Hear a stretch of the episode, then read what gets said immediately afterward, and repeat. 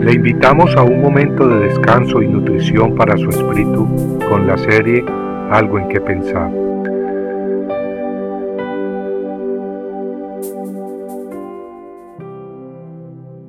Sabemos que a los que aman a Dios, todas las cosas les ayudan a bien, esto es, a los que conforme a su propósito son llamados.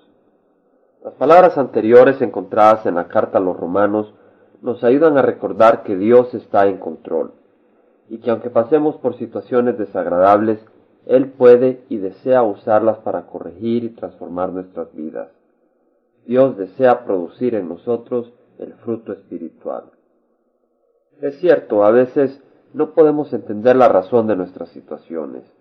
Por eso las escrituras nos dicen que debemos confiar en Dios con todo nuestro corazón y que no debemos apoyarnos en nuestro propio entendimiento. Oh Señor, ayúdanos a recordar tus palabras que nunca fallan. Perdona nuestra dureza de corazón y ayúdanos a confiar en ti. Tú eres verdaderamente fiel, habiendo mostrado tu gran amor por nosotros en la cruz.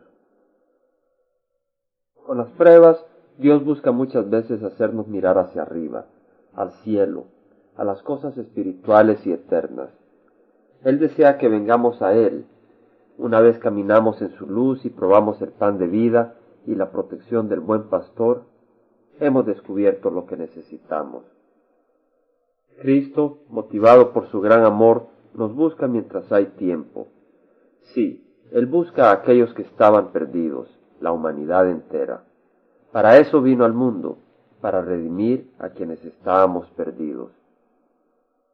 Si no escuchamos personalmente la voz de Jesucristo, ni tenemos comunión con Él acá en la tierra, ¿cómo podemos esperar entonces tener comunión personal con Él en el cielo? Jesús toca nuestra puerta y espera. Él respeta nuestra libertad y espera pacientemente un tiempo para que respondamos. Pero después, después es demasiado tarde.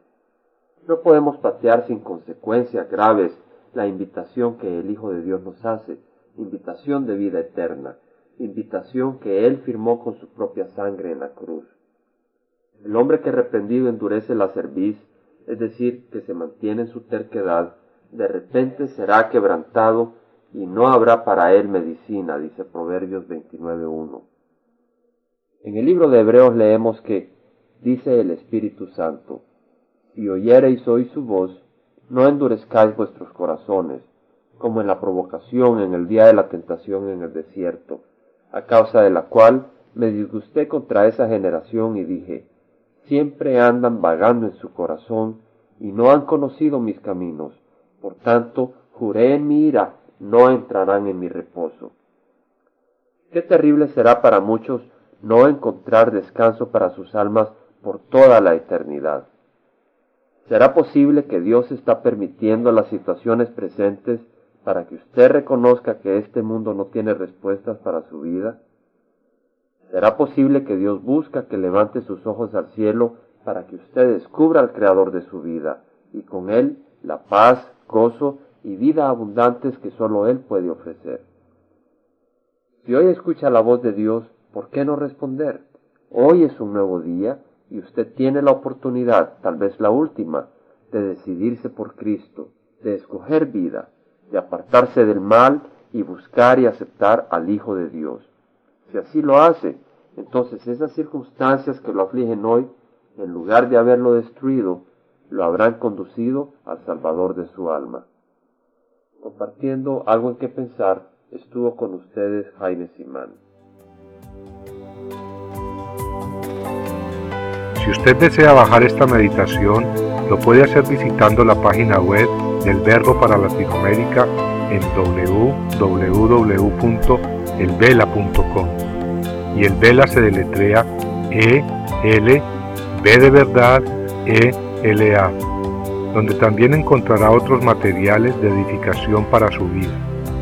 Puede también escribirnos a El Vela Pio Box 1002 Orange, California 92856, Estados Unidos. Dios le bendiga.